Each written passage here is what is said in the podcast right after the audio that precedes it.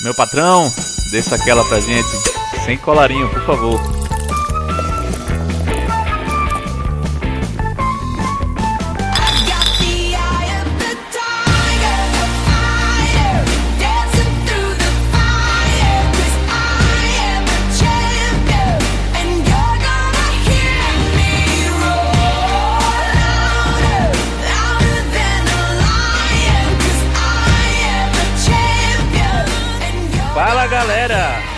Começando agora mais um episódio do Sem Colarinho.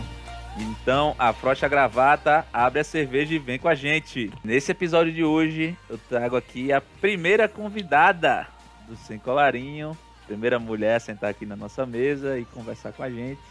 Trago com vocês aqui a Aline Melo, uma amiga minha aí, já de algum tempo, é, namorada de um grande amigo meu de infância e que tem uma, uma carreira bem legal aí, bem ampla, trabalhou com bastante coisa, é publicitária e vai trazer esse lado um pouco diferente aí, uma conversa de um engenheiro com um publicitário, então acho que vai ser, vai ser legal. eu vou, vou aproveitar e fazer a pergunta que eu gosto de fazer no começo. Quem é a Aline? Só que você não vai poder falar nada do que você faz. Quem é você? Nossa, gente, que difícil. Cara, Aline, quem sou eu? Olha, eu acredito que eu seja uma pessoa muito sonhadora. Eu acredito muito na vida, eu acredito muito nas pessoas, no poder de transformação que a gente tem no mundo. E, poxa, sou uma pessoa que acredito que hoje eu sou pior do que eu sou amanhã, mas sou melhor do que eu fui ontem. E acho que a gente tá aqui para transformar a vida das pessoas, da vida da, a vida da gente. Tentou fazer isso, olhar dessa forma a vida. Assina embaixo. Então vamos lá para o segundo exercício aqui, que é o seguinte: eu quero que você se imagine na seguinte situação. Hum. Você está chegando em casa sexta-feira no trabalho, tá rolando aquela campanha que tem que entregar no prazo, aquele estresse, fornecedor, problema e tal, cliente não aceita as coisas, quer mudar. E chegou em casa sexta-feira estressadíssima. Você chegou, tirou o sapato, desceu do salto, colocou o pé para cima no sofá, abriu uma cerveja e, claro, você vai colocar uma música para tocar aí, né? Uhum. Que música é essa? Que música é essa? Ai, vou passar vergonha, né? Não tem problema, estamos aqui para isso. De... Depois de um dia difícil, meu filho, eu gosto de cantar. Então vamos lá. Fora essa, essa contagem para iniciar a gravação, para sincronizar, tem outra paradinha que a gente faz para garantir essa sincronização. Que é o seguinte, eu vou começar a cantar uma música e tu vai completar. Ah, tá, tá Beleza? Certo. Coloca uma fácil aí, pelo amor Então vamos lá. Deixa acontecer. Naturalmente. Não! Diz uma, uma música, só para ele poder colocar, que vai ser a abertura do episódio. Ai, mas eu sou péssima com o nome de, de música. Canta aí que ele descobre. Ai, Hero. There's a inside your heart. You don't have to be afraid of what you are. There's an answer if you reach assim, o dia foi difícil, sabe? Tô, tô repensando várias coisas, não foi fácil. Eu levei aquela bronca do chefe ou não, ou dei broncas, não sei. Mas não foi um dia fácil e And then a hero comes along with the strength to carry on. And you cast your fears aside. And you know you can survive. So when you feel like hope is gone, look inside you and be strong. And you'll finally see the truth that a hero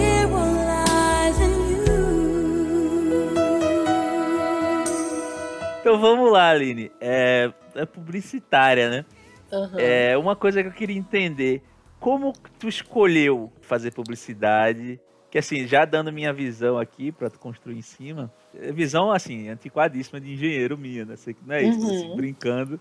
Que, tipo, pra mim, publicitário, quem faz marketing, esse lado assim, é a pessoa que nem é tão good vibes, assim, pra fazer filosofia, uma parada assim, mas também não é tão coxinha pra fazer administração. Não sei se tu concorda comigo e eu queria que tu falasse como tu escolheu, como tu entrou nesse mundo? Vamos lá. Como eu escolhi, né? Na verdade, lá, lá atrás, quando eu tava pensando ainda qual era o curso que eu ia fazer, né? Na, prestar vestibular, eu fiquei muito na dúvida entre psicologia, porque eu amo essa parte do mental mesmo das pessoas. Entender. tem muito disso, né? Tem muito disso. Então, eu fiquei muito em dúvida entre psicologia, fiquei muito em dúvida entre administração também, gosto muito da área.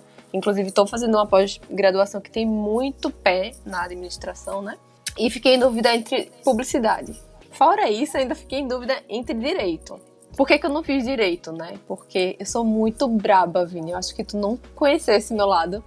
Mas eu sou muito, eu sou muito braba. Eu, desde criança, eu gosto de falar, gosto de acreditar que eu sou uma pessoa muito justa. Então eu odeio ver injustiça no mundo. Então, desde criança, meus pais escutam eu falando: ah, vou processar. Tipo, vejo uma coisa errada, vou processar, sabe? Tá errado. Aguarde o processo. É, e aí eu fiquei muito querendo fazer direito, mas aí seria penal, né? O criminal. E aí eu desisti, porque eu também sou medrosa nesse sentido. Eu fiz, não, vou morrer. Com certeza eu vou morrer. Porque eu vou botar um monte de bandido pra dentro, assim, pra dentro da cadeia, vou, né? Vou morrer. Então, desisti de fazer direito. E aí fiquei em dúvida entre publicidade, é, administração e psicologia. E aí, um belo dia, eu fui na Universidade Católica, né, de Pernambuco, com uma amiga minha, pra gente fazer aquela imersão, entender a estrutura, entender melhor o curso. E aí eu super me identifiquei, assim, pô, essa questão de. Pensar em. É, me encontrei. Pensar em campanhas, fazer acontecer através de marcas. Eu gostei muito desse universo. É, eu acho que assim, pra quem tinha de um lado psicologia e do outro administração, acho que publicidade é o, o encontro das duas ali no meio, bem legal mesmo. né? Pois é, só que o que é engraçado é muda muito, né? Quando a gente entra no curso, a gente entra com uma ideia. Então eu confesso a você que eu entrei sem saber exatamente qual a área da publicidade Ah, ou do marketing, enfim, eu iria seguir, né? Então, tipo, estudando e metendo a mão na massa, eu entendi que eu não sou aquela pessoa do layout. Eu entendo, eu hoje, né, eu gerencio isso, eu sei guiar, óbvio, mas eu não sou a pessoa do Photoshop, eu não sou o que chama de diretora de arte ou redatora. Sim. Então eu não fui para esse lado mais criativo. Eu fui muito logo no início da minha carreira. Na verdade, por muitos anos. Eu trabalhei muito como é, executiva de atendimento, né? Então eu gerenciava contas. Comercial, né? Assim. É, é mais como se fosse a parte É comercial. atendimento ao cliente, né? É, mas. Talvez o meio de campo ali entre a criação e o cliente. Perfeito. Não só criação, né? Então eu precisava entender muito de criação, porque só, você só fala a língua da galera de criação se você soubesse comunicar, né? Não dá pra falar assim, olha, faz um negocinho, ó, ficou estranho. Que é estranho? Então você precisa realmente. E aí, dentro de agência de publicidade, né, tem outros departamentos que interagem muito com essa parte de, de atendimento. Então, a parte de planejamento, a parte de mídia, a parte de produção. Foi um aprendizado muito grande. E aí foi quando eu fui entendendo ao longo da minha jornada que, pô, era o que eu queria. Hoje não trabalho como executiva de atendimento, né? Eu tô mais na área de marketing, mas é dentro de um mesmo universo, digamos assim, né? É um, é um universo que eu acredito ser bem estratégico. Enfim, que eu me encontrei muito.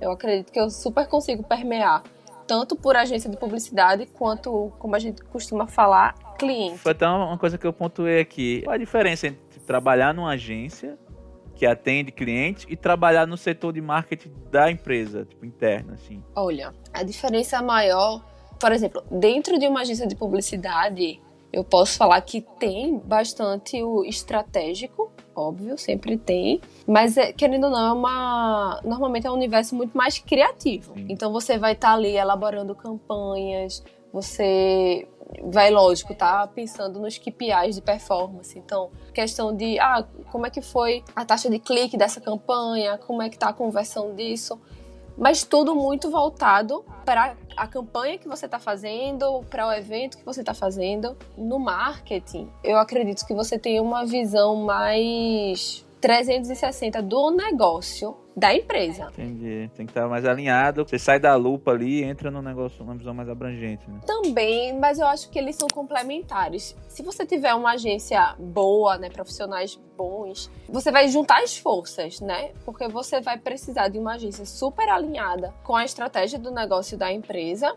e você enquanto empresa, né, então, enquanto marketing, você precisa traduzir isso para a agência.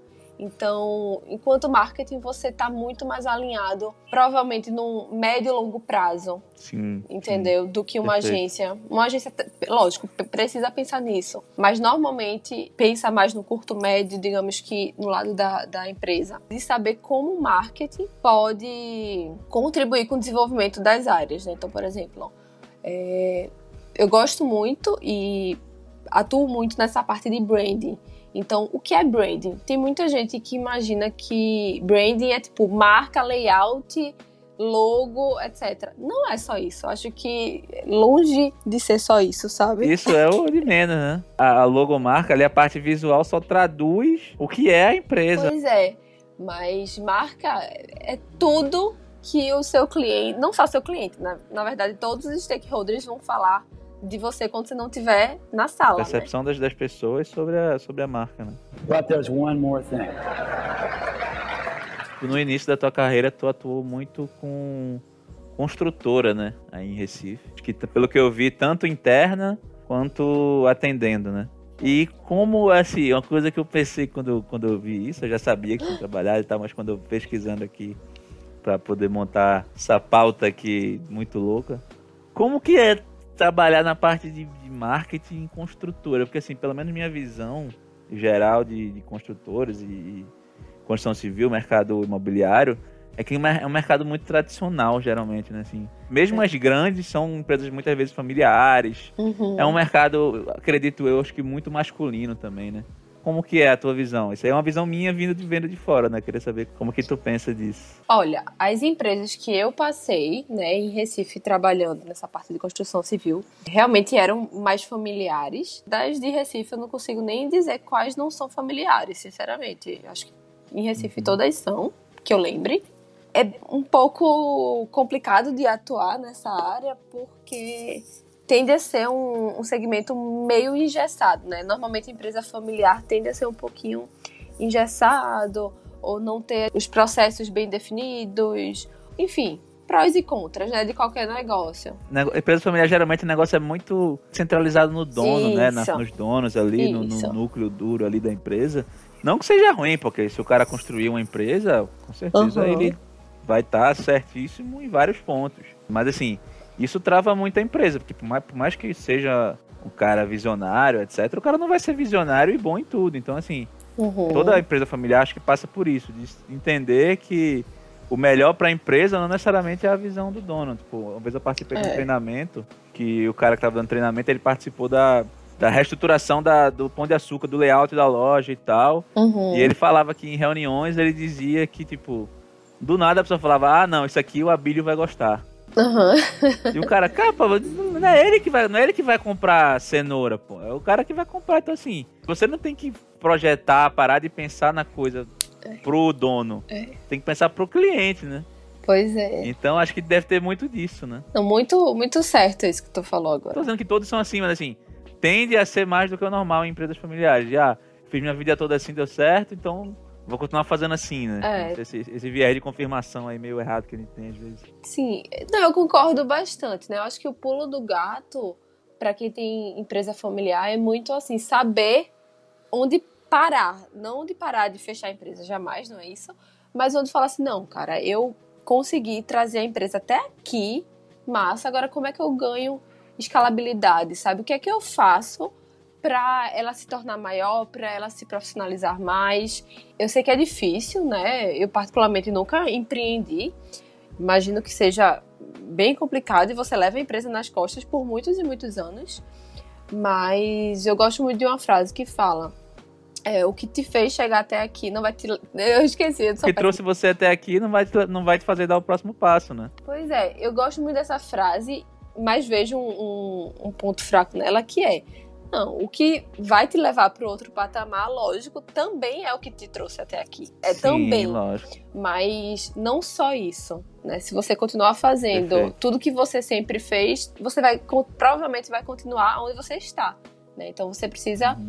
é, fazer coisas diferentes, enfim. Então eu acho que tem muito disso, sabe, de, de empresa familiar. Mas para mim particularmente foi sempre uma escola. Então tipo trabalhar em empresa familiar não é fácil. Dá muitas oportunidades, né? Porque normalmente porque não é tão estruturado, né? Então você acaba sendo tudo daquela empresa no, no, no- departamento, sei lá, se for de marketing, se for de engenharia, se for, enfim, você acaba sendo É mais, pe- é mais a pessoa do que o, o departamento, vamos dizer assim. isso, e aí isso te, te leva para um patamar muito legal, porque, por exemplo, lógico, sempre prós e contras, mas quando você trabalha numa empresa, sei lá, muito estruturada, já grande, de repente um player, se brincar até multinacional, normalmente você tende a ser especialista, né? Você vai atuar num braço daquela área e você vai fazer determinada função, que é massa também. Porém, normalmente quando você atua em empresas menores ou que ainda estão ganhando escala, você acaba tendo uma visão muito ampla. Então, eu sempre trabalhei em empresas assim, né? Ou menores, ou que estavam ganhando escalabilidade. Então, isso foi muito legal para mim. Em construção civil, me abriu muito, muito esse olhar do todo, sabe? Então, entender um pouquinho sobre clientes, né? Essa parte de jornada do consumidor. Poxa, qual é o sentimento da pessoa quando está procurando uma casa, né? Um apartamento para comprar, né? A gente trabalhava com a parte de venda, né? Não era nem de aluguel. Então era a parte de venda mesmo de imóvel. Cara, você passa às vezes um ano para definir qual É é, uma compra bem diferente, É uma né? assim, compra uma compra que muito- é muito de longo prazo. É. Muito da, da paixão do cara ali. Sim. Ele querer. Tá realizando um sonho, geralmente, né? Sonho da casa própria. Então, assim, realmente é, é um processo de compra que deve ser bem, bem assim, diferente do comum, do, do varejão ali. né? como tu falou, a gente tá mexendo com sonhos, né? Então você mexer com sonho e você não dá exatamente a melhor experiência, cara, isso é muito ruim. Então precisava muito ter toda essa essa jornada bem desenhada, né? Entender muito de- dos touch points, assim, quando é que a gente consegue encantar o cliente quando e como e por quê. Porque realmente era um, um público muito diferenciado, sabe?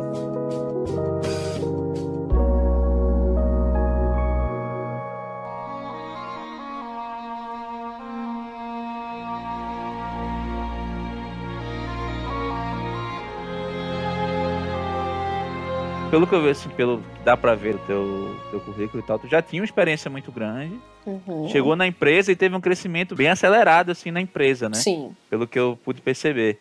Passar a ser gestora de pessoas, mudar para empresa, para São Paulo, para a matriz, ter uma visão Uhum. nacional da coisa, mais integrada.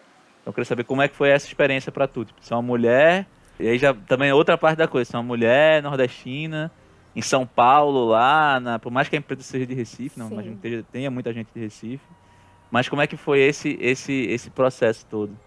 Massa. Então, eu sou muito, muito grata à Selfit, né? É, Infelizmente, não continuo mais lá por conta do, da situação aí do coronavírus, realmente. Né? É um o mercado acho que segmento- talvez um dos mais impactados, né? Total, assim, o De segmento sofreu fato, não muito. tinha como, assim. Né? A empresa precisou demitir mais do que 50% de todo o quadro. Então, assim, é uma situação bem, bem complicada. Mas, enfim, só gratidão. E aí, há uns três anos atrás, né, eu tive a oportunidade de entrar na Selfit, né, como analista. Eu já tinha bastante experiência, sabe, Vini? Já vinha, é, como, como a gente conversou, já vinha muito de agência, já tinha passado por empresa também, já tinha saído do país para fazer intercâmbio. É, chegou lá bem sênior, vamos dizer assim, né? Bem, bem. Foi. Chegou lá pra começar, né? É, mas aí como, enfim, surgiu essa vaga, né? Aqui no Recife, a gente sabe que empresas que tenham estrutura de marketing é bem escasso, né? Normalmente esse departamento ainda não é tão estruturado, né? Quando a gente vai para o Sudeste, Sul, Sudeste, isso é muito mais organizado. E aqui no, no Nordeste tem mais agência, né? Então foi onde eu construí muito minha carreira. Geralmente o departamento de marketing da empresa ele fica nas matrizes, né? Pois é. É, quando você olha assim, por exemplo, em Recife tem muito setor comercial, né? Regional, comercial, etc.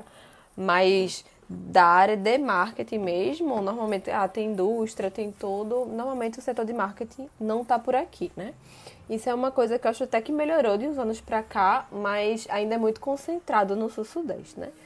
Então, eu já estava querendo, né, três anos atrás, voltar para a parte do marketing, estava querendo ganhar mais conhecimento nessa área. E aí surgiu essa oportunidade de analista. Eu já sabia que eu não estava, é, que eu já era mais sênior do que o cargo, mas assim, eu sou frescura zero e eu não tenho é. frescura nenhuma, assim, de tipo, dar um passo para trás para dar dois na frente. Sim, eu perfeito, não me perfeito. apego a cargo, sabe? Eu acho que é muito qual é o projeto, né? O que é que eu posso somar, o que é que eu posso aprender. E aí foi muito nisso que eu topei. Uhum. E aí entrei, comecei a fazer meu trabalho, me identifiquei muito com a empresa. E aí, em algum momento, alguns meses depois que eu tinha entrado, na época, a nossa a head né, de marketing, ela é, é portuguesa e precisou voltar para Portugal. Então a gente ficou sem head na área. Ficou sem mãe. Já, ficou sem mãe. Já era uma, uma área bem enxuta, né? A empresa também estava começando a escalar para outras partes do, do Brasil, né? E começando a pensar no sul-sudeste. Expansão bem agressiva, né? Bem a, agressiva. Essa que teve nos últimos anos. Né? Pois é, praticamente dobra de tamanho a cada ano.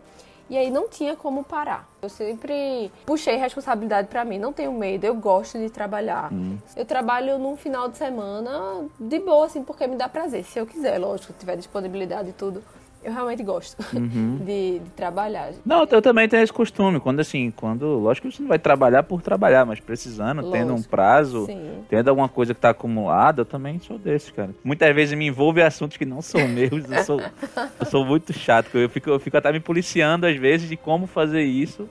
Pra não ficar uma parada assim de você estar interrompendo. Mas isso tem nome, vice? É sentimento de dono. Né, pois é. Então assim, eu sofro um pouco disso aí, é, mas assim, é o meu jeito, eu gosto, sou assim, não Sim. pretendo mudar, é só de fato ter essa régua de saber. Equilibrado. né? É, exatamente. But there's one more thing. Eu, como eu sempre tive esse, mu- muito esse perfil, e aí me vi assim, caramba, o time precisa continuar crescendo, né? Precisa continuar entregando, etc.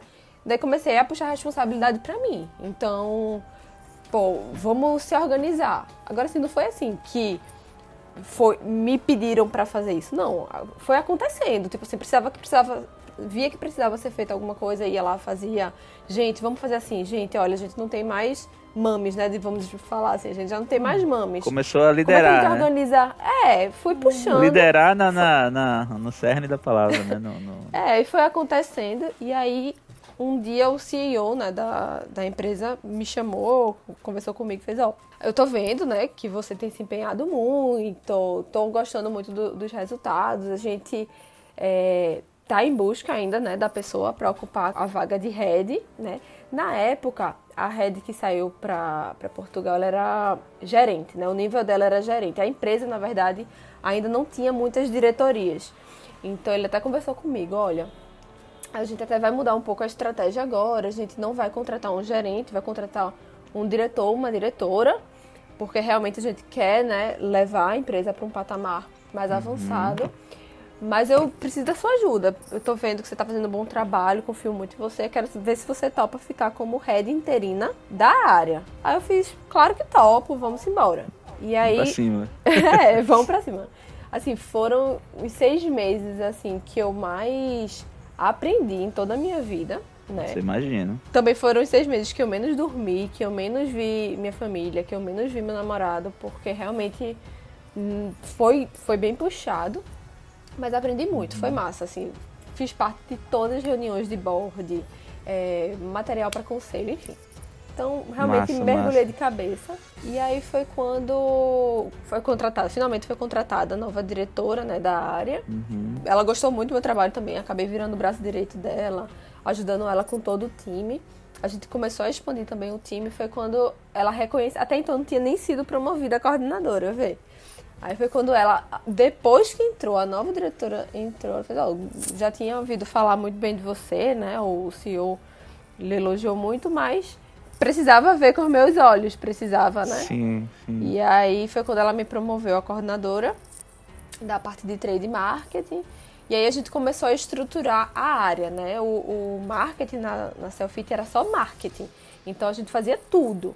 E aí foi quando a gente começou a entender que a gente precisava segmentar as áreas para a gente poder ganhar é, mais força, né? Mais fôlego e ser mais estratégico. E aí ela separou o marketing em quatro frentes. Então a área de trade marketing, a área de digital, a área de customer centric e a área de branding. E aí, quando ela estava estruturando isso, ela me recomendou, né, para assumir a gerência de branding.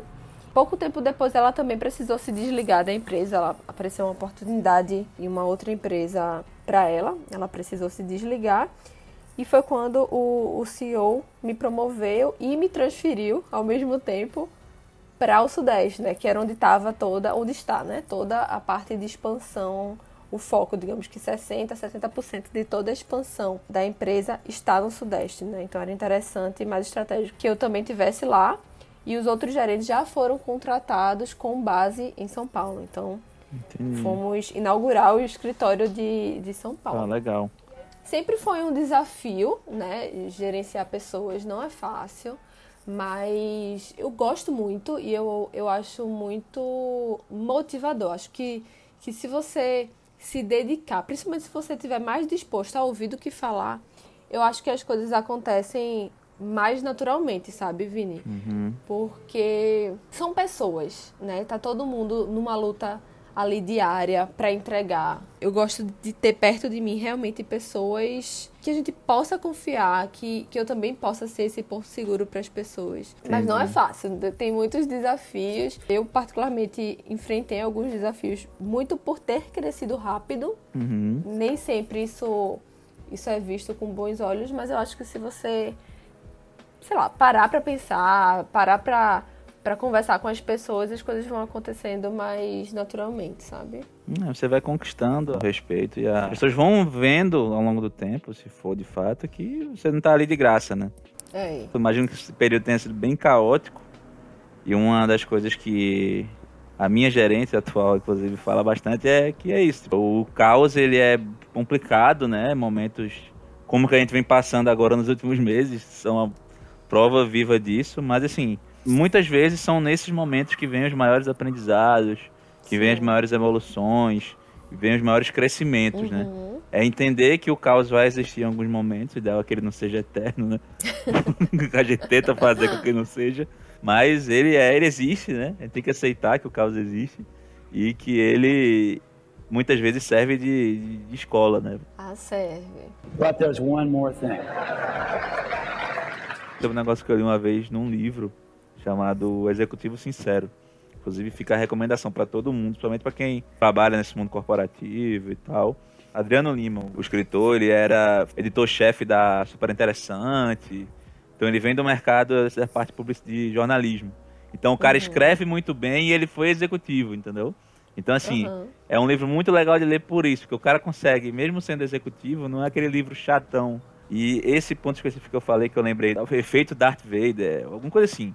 É uma coisa com Darth Vader, que é tipo que tem uma beleza especial de quando o chefe desce pro front ali, entendeu? Tipo, Darth Vader, ele é o, o general máximo lá do Império em Star Wars. Só que tem um momento que ele vai pilotar a nave pra fazer o ataque, não sei o quê.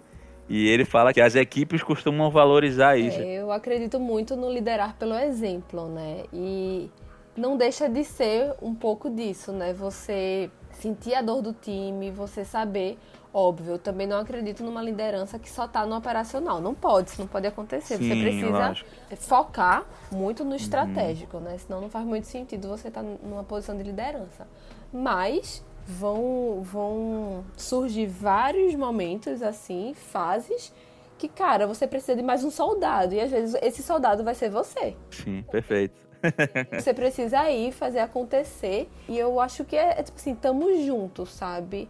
Eu não acredito muito em lideranças que só são da boca pra fora, sabe? Isso na vida, né? A gente fala de empresa tudo, mas eu acho que isso na vida, né? Vida Na vida, o, o- mundo corporativo é, o, é o- o subconjunto ali do mundo real, né, velho? Então, Pois é é. normal isso é na vida toda. Passei muito por isso na Selfit. E, e me orgulho muito disso, sabe? Acho que, que a gente construiu muita coisa junto. E acho, sabe, Vini, que é preciso, até para você liderar. Porque quando você sabe a dor do time, até para você falar com outros departamentos, para você defender equipe mesmo, entender, você precisa entender a fundo o calo. Sim. É que, é que nem é a mesma co- como você falou, é um são coisas que a essência serve para várias coisas, né? É que nem É. tipo hoje em dia a gente tem esse marketing voltado pro, pro consumidor, para entender as dores do consumidor, a jornada do consumidor. Uhum. Então isso é a mesma coisa pro, pro, pro um time ali, né? Você tem que entender qual a dificuldade do, do, do, do colaborador ali, do membro da equipe.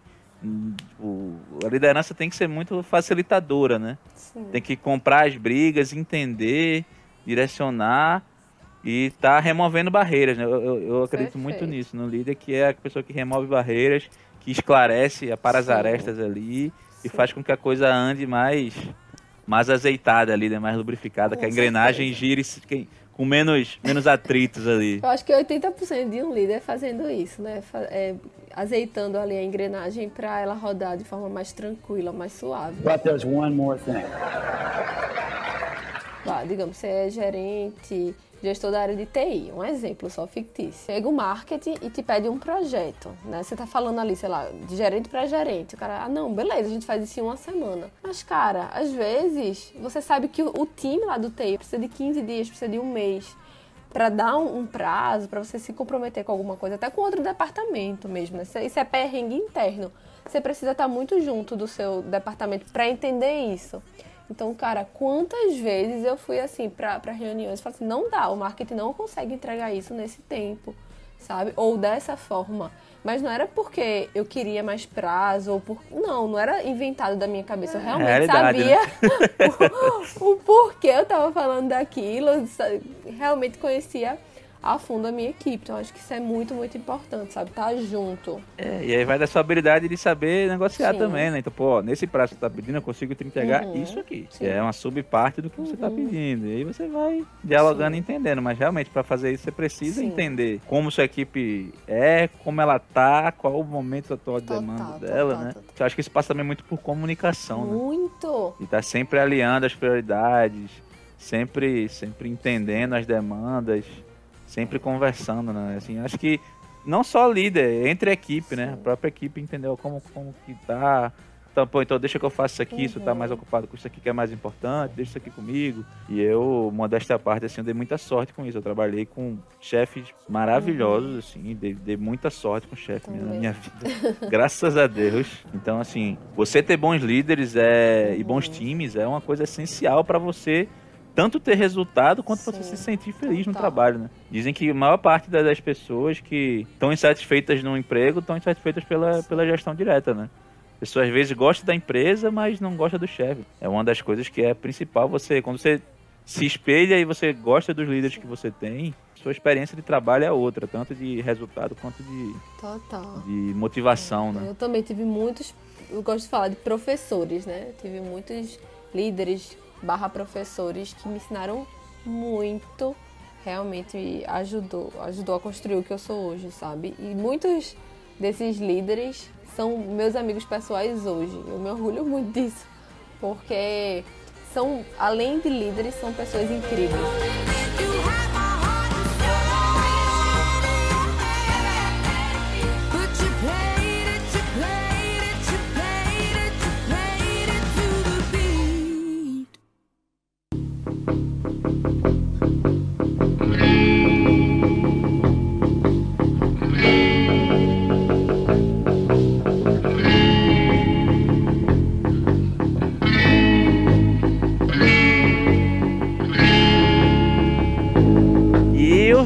Agora, tive uma surpresa fazendo a pauta desse programa, que tu tá começando um projetinho pessoal também, né? Sim, Deixa com ela. Sim. tô E aí eu já queria que tu falasse sobre como é que surgiu, qual, qual o intuito, faz tua propaganda aí. Eu fui olhar, né? Abri a página, aí eu fiquei, pô, velho. Profissional é profissional e amador é amador. Porque eu fui olhar o layout da página de vocês com a minha, tá ligado? Aí parece. Tá ligado o negócio que tem do desenho que tem do cavalinho? Tipo, o Aham. cavalo se for desenhar por 10 minutos, não sei o quê. Eu só Não, pensei nisso, velho. Que nada. Não, então, o Deixa Com Ela nasceu muito da vontade. É um projeto meu com uma amiga minha, né, Helena Cortez. E a gente tá até vendo se, se outras pessoas entram aí como colaboradoras do projeto. Mas, enfim, ele nasceu muito da observação, né? Ah, tanto ela quanto eu somos mulheres nordestinas, relativamente novas, e a gente já passou por boas bocados, observando muito o mundo, sabe, Vini? Não é fácil ser mulher. A gente não é respeitada como deveria, a gente não tem as mesmas oportunidades. E olha que eu não tô nem falando aqui de vários outros desdobramentos, por exemplo, mulher trans ou mulher negra, porque aí, aí sim elas sofrem ainda mais. Mas mulheres como um todo sofrem demais, principalmente no âmbito corporativo. Por mais que seja muito melhor hoje do que ontem, a gente tá bem longe ainda do, do- do ideal, né? Então, Muito longe, muito longe. É, eu tava lendo um livro que é The Confidence Code, né? É, super recomendo aqui pra quem quiser ler. E aí, cara, você vai vendo. Ele, é, esse livro ele traz até algumas pesquisas, assim, alguns dados que você olha assim, pô, é assim mesmo, sabe? Tipo, você tá numa reunião é, entre hom- homens, mulheres, enfim, uma reunião corporativa. Você vê o quanto as mulheres, de fato, não se pronunciam como na quantidade que deveriam, né? Normalmente elas ficam mais envergonhadas. Isso vem muito da criação, né? As mulheres, elas são tá tudo educadas conectado, né? é, pra não incomodar, né? Não, fala baixo, né? O homem não, ah, olha como ele é danado. A mulher não, não, uma mulher danada não é danada, é mal educada, né? Ela não tá sendo uma mocinha, né? É muito diferente. Então, quando a gente olha pro ambiente corporativo, é muito isso. Quantas vezes, ao longo da minha jornada, né? Eu fui interrompida por homens enquanto falava. Ou tava falando a mesma coisa, às vezes, que um outro cara tava falando. Não, mas. Não, o que o cara falava, massa, que ideia foda. Não, mas, pô, mas eu acabei de falar isso. Sabe? Então, enfim, são várias situações que a gente vai vendo. Eu tava vendo uma pesquisa recente, foi do, inclusive do Great Place to Work, que eu super respeito, é uma empresa, uma, né, uma instituição muito incrível. Mas eu fiquei chocada com um dado, né? Eles têm um projetinho, né, que é Great Place to Work Woman, né? E aí é, que é é uma pesquisa voltada para entender como é que tá, como é que estão as empresas, no, no caso no Brasil, com relação a políticas, né, para o mercado feminino, mercado de trabalho feminino. E aí eu fiquei em choque, porque tipo, foram 70 empresas listadas como as melhores para trabalhar. E lógico, eu conheço que principalmente as que estão em assim, nos primeiros, nas primeiras posições são empresas incríveis, com práticas incríveis. Mas quando você olha o bolo, né, as 70 melhores, nem foram todas as empresas que participaram né, do, da pesquisa, mas dentre as 70, quando você olha o percentual de mulheres que estão em posições de lideranças, assim, é longe do ideal, sabe? Longe real. Posições de liderança, é, equidade salarial também, enfim, várias coisas. E aí o projeto nasceu muito disso, dessa vontade, acho que é um pouco também do, do que eu comentei no iniciozinho, né? Essa vontade de justiça, né? De tipo, cara, tá errado, não era nem pra gente estar conversando sobre isso, porque mulher ganha menos, porque mulher não é vista como igual. Não era pra isso existir, mas existe.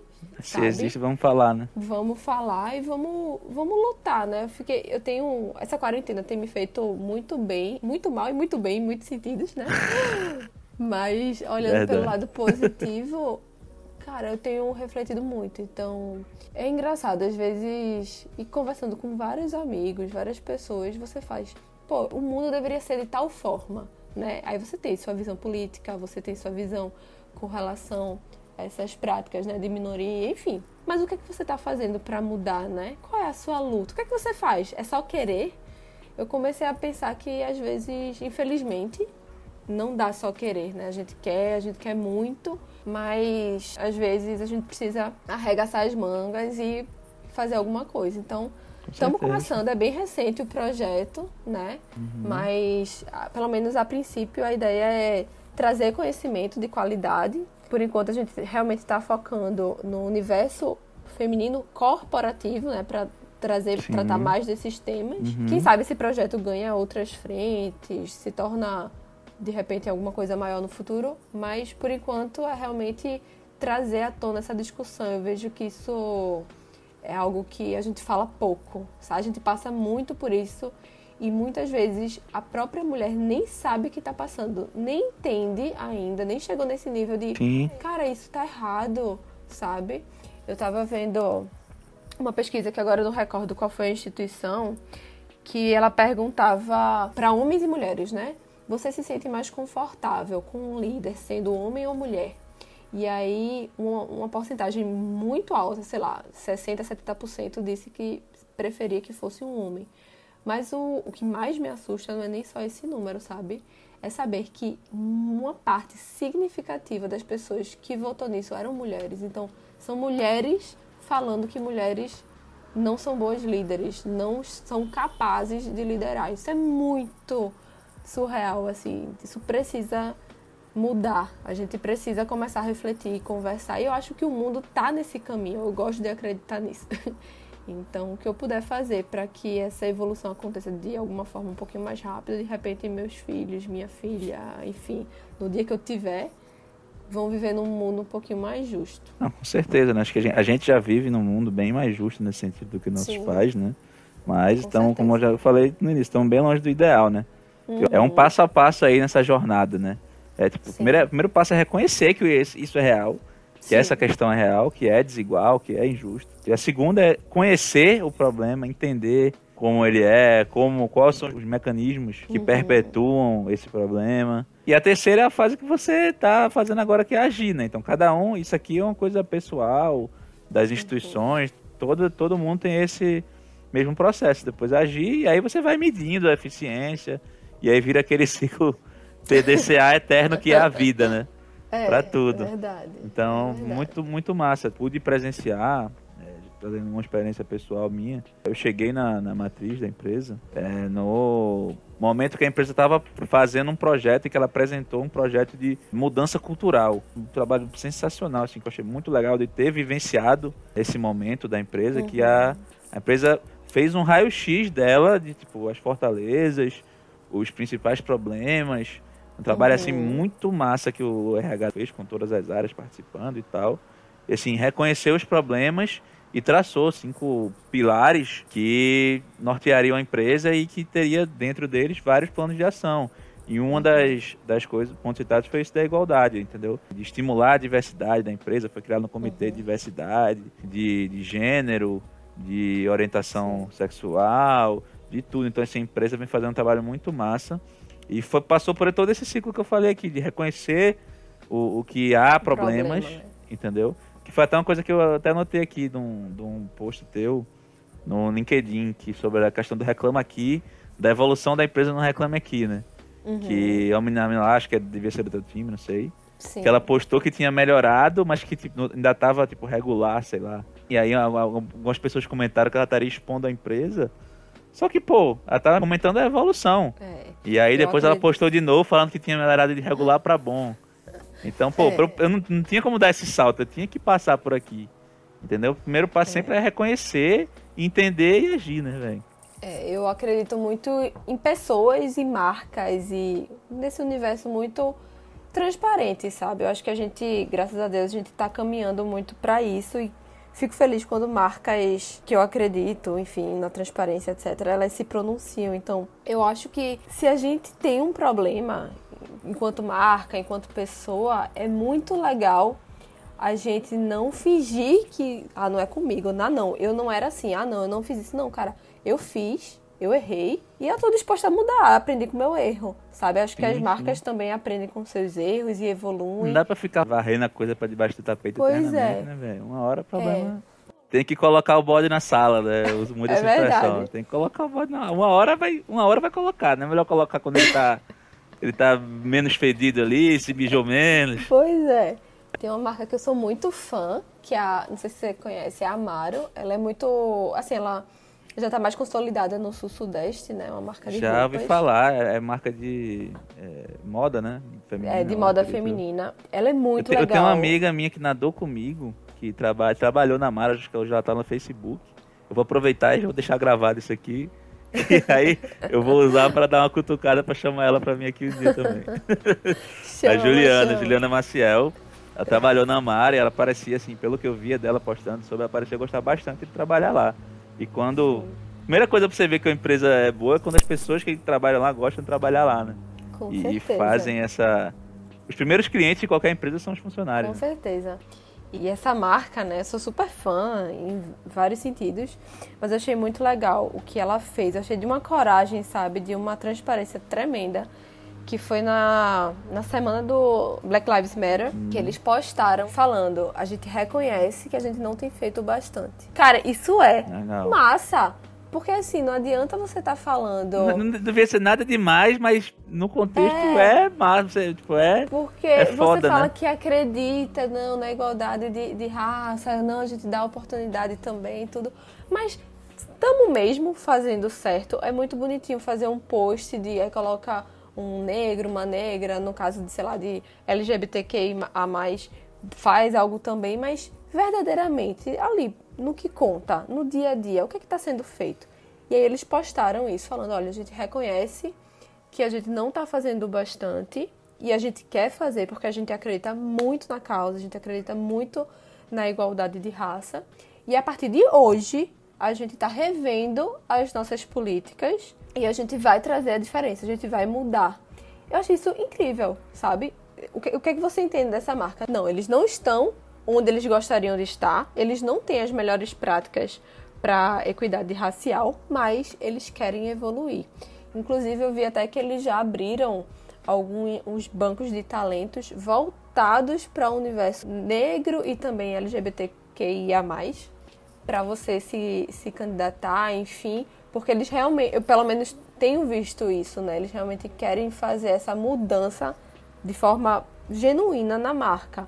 A pessoa que postou isso é a Bárbara, Bárbara Barbosa, né? Grande amiga minha, incrível, pessoa maravilhosa e uma puta profissional, assim, da área de consumo excêntrico, sabe? Ela fez um trabalho muito, muito legal aí na, na Selfit, realmente, com essa parte de, de consumidor, com essa parte de reclame aqui, enfim, com todo, toda essa jornada do cliente. É legal que tu falou isso do, do walk the talk, né? Que, assim, hoje em dia, cada vez mais, o pessoal consegue perceber quando a marca não é autêntica na publicidade dela, né? Uhum. Quando você é uma marca que só faz ali, só tá na capa, mas que você, se você abrir a revista e for ler, não é bem daquele jeito, né? Eu trouxe aqui um exemplo, que é, acho que pe- peguei até de um post teu, era um post comparando a atuação do Madeiro com o Outback, quando começou a pandemia, que no Madeiro, o senhor Júnior Dusk lá foi bem infeliz, né, no, no vídeo que ele fez. Por mais que a pessoa defenda que a economia não devia parar no nível que parou, etc, maneiras e maneiras de fazer isso, né? Claro. Então, assim, ficou, ficou muito feio porque é uma marca que se vende muito como ah, o melhor hambúrguer do mundo, aqueles filmezinhos que passam no cinema, da galera feliz, do pessoal que, que planta o alface, não sei o quê. E quando chegou na hora ali, hum, o discurso ficou descasado, né? E aí o pessoal caiu em cima. E aí teve o do cara fazer o contraponto com o Outback que é, mesmo passando pelas mesmas dificuldades, o Outback pegou e pegou. Era a época da Páscoa, né? Eles iam fazer um Sim. chocolate do, do Thunder, não sei o que lá, do Brownie que eles têm. E aí eles fizeram, doaram para comércios regionais. Sim. Só isso, o cara mostrou lá com números como a repercussão da marca aconteceu nas redes sociais. Pô. As duas tiveram muito, muita repercussão aumentada, né? O buzz ali da internet aumentou para as duas, só que uma de forma muito negativa e outra de forma muito positiva, né? Pois é. Então acho que é muito isso, né? Do walk the talk que você fala. Você saber quando é hora de ganhar dinheiro, quando é hora de ajudar, quando é hora de. Enfim, saber permear por esses mundos e sempre valorizando o capital humano, sempre valorizando sociedade, cliente, enfim. Isso é muito importante, né? O Madeiro, na minha visão, não conseguiu enxergar isso, né? Mas o Outback tem feito um trabalho, assim, brilhante. Teve a questão da Páscoa, enfim, tiveram outras ações também que eu tô. que de vez em quando eu acompanho as redes sociais deles. Eles são incríveis, sabe? E assim, é engraçado porque eu sempre consumi, gosto muito, mas hoje, de verdade, eu tenho um carinho que eu não tinha antes pelo Outback, que hoje eu tenho por tudo o que ele tem feito durante esse período, sabe? Eu acredito que as pessoas, eu gosto de pensar que as pessoas vão pensar assim também, seja pelo Outback, seja por outras empresas que estão agindo de uma forma consciente, responsável durante esse período, sabe? Então, quando eu for, quando tudo isso passar, eu voltar aí a um restaurante Outback, muito mais vai estar relacionado, né? Eu vou estar ali feliz porque eu tô comendo a minha costelinha incrível, né? A, a cebola É bom, né? recheada, enfim. Show, isso não. Saudade, saudade. Saudades. Mas eu sei que eu tô pagando ali para uma empresa que é séria, sabe? Eu tenho, nesse período também, revisto muito isso. Eu, eu, pelo menos, já estou agindo em relação a consumir marcas mais realmente conscientes, etc. E acho que a sociedade como um todo tende a caminhar por esse caminho, né? As pessoas estão vendo, eu acredito que elas não vão esquecer. But there's one more thing. Uma ação massa que eu achei, não sei se tu viu. Já tem um tempo que o Burger King tem um marketing bem, assim, voltado para uma consciência social, é pra evolução, etc. E aí ela fez uma ação recente no dia do orgulho LGBT e tal. Ela fez uma, uma campanha que chama Quem Lacra Não Lucra. Era um, um, um drag queen lá, uma drag queen dessas lá, não sei o nome dela. Mas assim, come- começa com ela comendo sanduíche do Burger King e aí começa, tipo, haters pediram aí, tipo, os trechinhos assim da galera. Ah, Burger King tá lacrando, não vai lucrar, não sei o que, não compro mais, boicote e tal. E aí eles fizeram, Burger King apresenta quem lacra não lucra, aí entre parênteses assim mesmo. Aí qual foi a ação? No dia lá específico, todo o lucro dos sanduíches foi revertido para duas associações lá de conscientização e de apoio LGBT de LGBT. Então, assim, sempre a galera sempre vai criticar, né? Dizer, Uhum. ah, tá fazendo isso pelo lucro.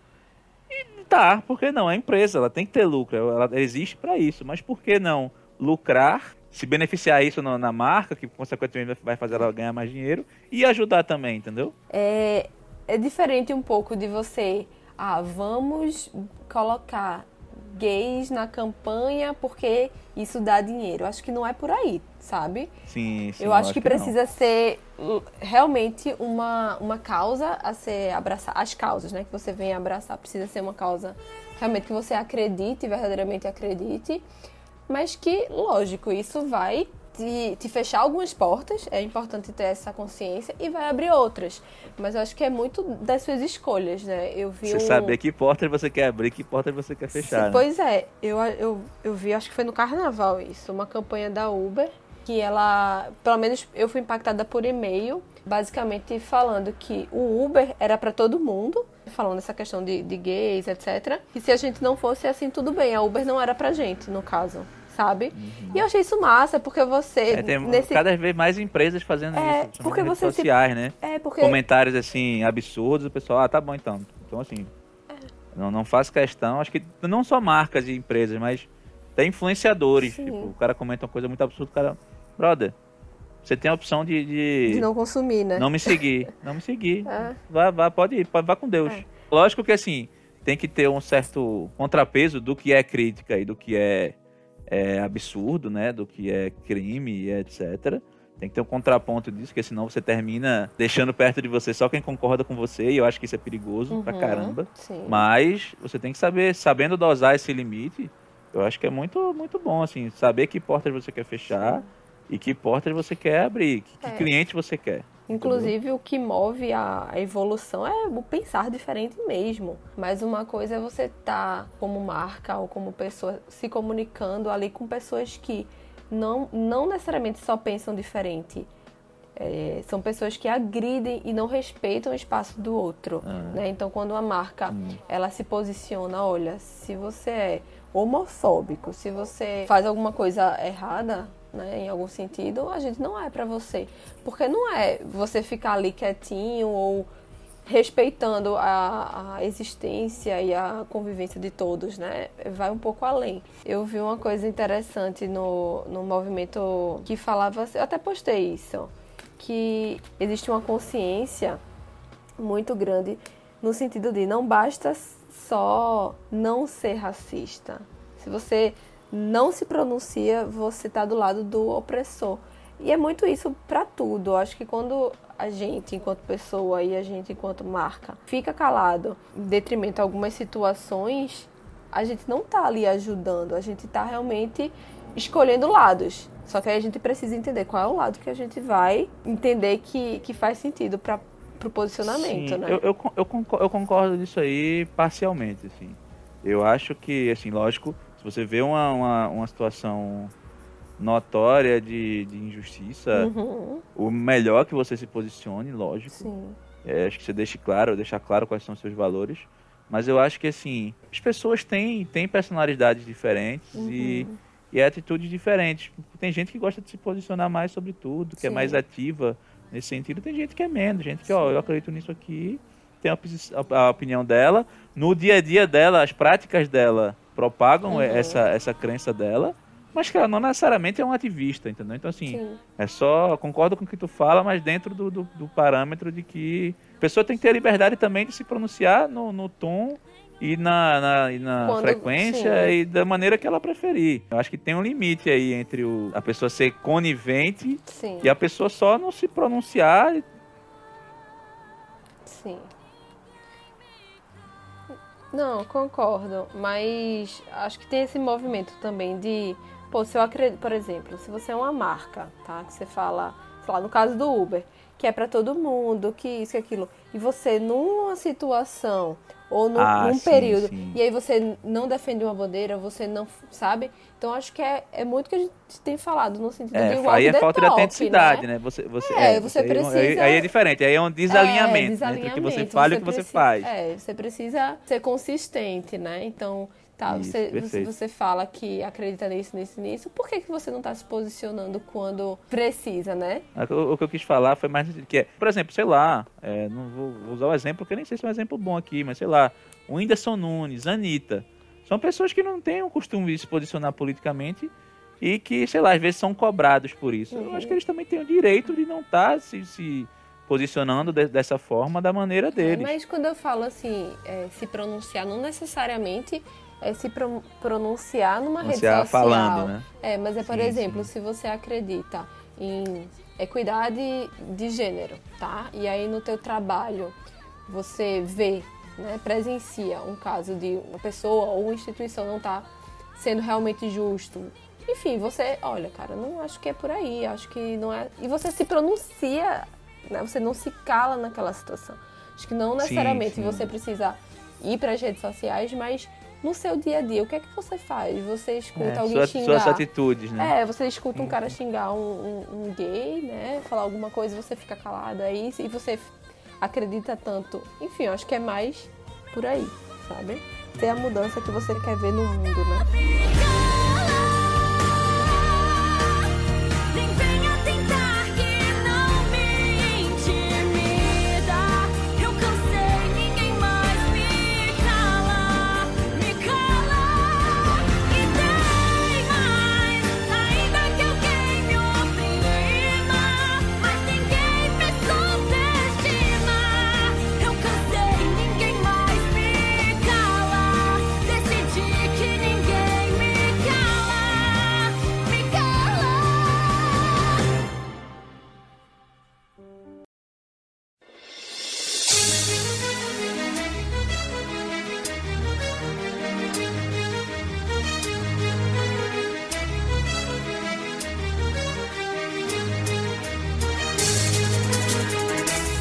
Queria agradecer, Aline. Gostei pra caramba da conversa. Acho que vai dar um episódio bem legal. Foi massa, adorei também. Se quiser deixar indicação de alguma coisa de um livro, já deixa a indicação, lógico, da tua página, né? Pra todo mundo que tá ouvindo aí. É, sigam, acompanhem. Vou estar acompanhando também. Descobri hoje, mas vou estar acompanhando. Espero que a gente possa fazer mais coisas juntas aí. Com certeza. Quem sabe um episódio junto com tua, tua sócia aí, só sobre essa questão de mulheres no mundo corporativo. Acho que seria legal. Uhum. Se tu quiser deixar indicação de um livro, filme, Então, obrigada também. Eu amei esse papo da gente, foi massa.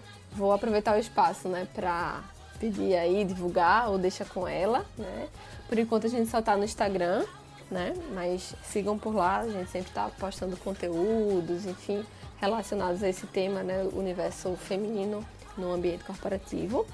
Com relação à leitura, é, eu vou deixar aqui o, o livro, o título tá em inglês, que é o The Confidence Code, de Kerry Kay e Clash Shirpman. Shirpman, não sei eu pronunciar esse nome, mas é isso aí. E com relação a séries, eu gosto muito de uma série que tem no Netflix. Ela é bem curtinha, só tem uma temporada mesmo. Que é o Self-Made, né? A história de uma empresária negra, Ah, que super já ouvi já, já tá na minha lista. É tá muito lista. massa, é muito, muito massa. Assim, eu super recomendo. Ela é incrível, incrível. Massa, massa. Né? E, e é engraçado porque se passa, não sei qual ano, mas é. Antigão, né? É bem é- antigão. É histórica, né? E você vê como, infelizmente, alguns dos problemas que, que a personagem enfrentou na época, né? uma- É uma história real. Como ainda Uhum. são atuais, sabe? Isso aí dá uma dor no coração. É, dá, dá- um calorzinho no coração de saber que é possível, mas dá uma tristezinha de ver que muitos desses problemas poderiam já não existir mais, né? Com certeza. E tem uma coisa linda também, que tá no Netflix, é um seriado brasileiro também, que retrata não muito essas, essas questões. Acabaram de lançar a segunda temporada. Eu, particularmente, ainda não assisti, mas todo mundo tá falando bem, eu tô doida pra, pra assistir. Então fica aí a recomendação Massa. também. E aí, Trigueiro, fica aí a missão também de. eu Vou, vou procurar aqui te passar depois o nome do livro em português. e aí eu te passo depois e tu dá um jeito de colocar no, no episódio aí. Agora a pergunta se ele me mandou. Mandou nada, e como é que eu faço pra editar assim? Tem que ver aqui no computador dele. Peraí, deixa eu dar uma olhada aqui nos livros que ele tem aqui. Tem um em Twiligit, não sei o que é Twiligit. Tem aqui Doce Veneno do Escorpião, hum, deve ser de biologia. 50 tons de cinza, acho que ele tá querendo pintar a casa dele. Eu não recomendo cinza, mas ok. Tem um meio estranho aqui. Cama Valeu, Aline, brigadão. Obrigada a tu. Obrigado também a você que está ouvindo aí. Agradeço pela sua audiência, pelo tempo que você nos reservou aqui. E sigam o Sem Colarinho no Instagram, arroba Sem Colarinho, e no Twitter, arroba Sem Colarinho Underline. Valeu, bom final de semana para todo mundo.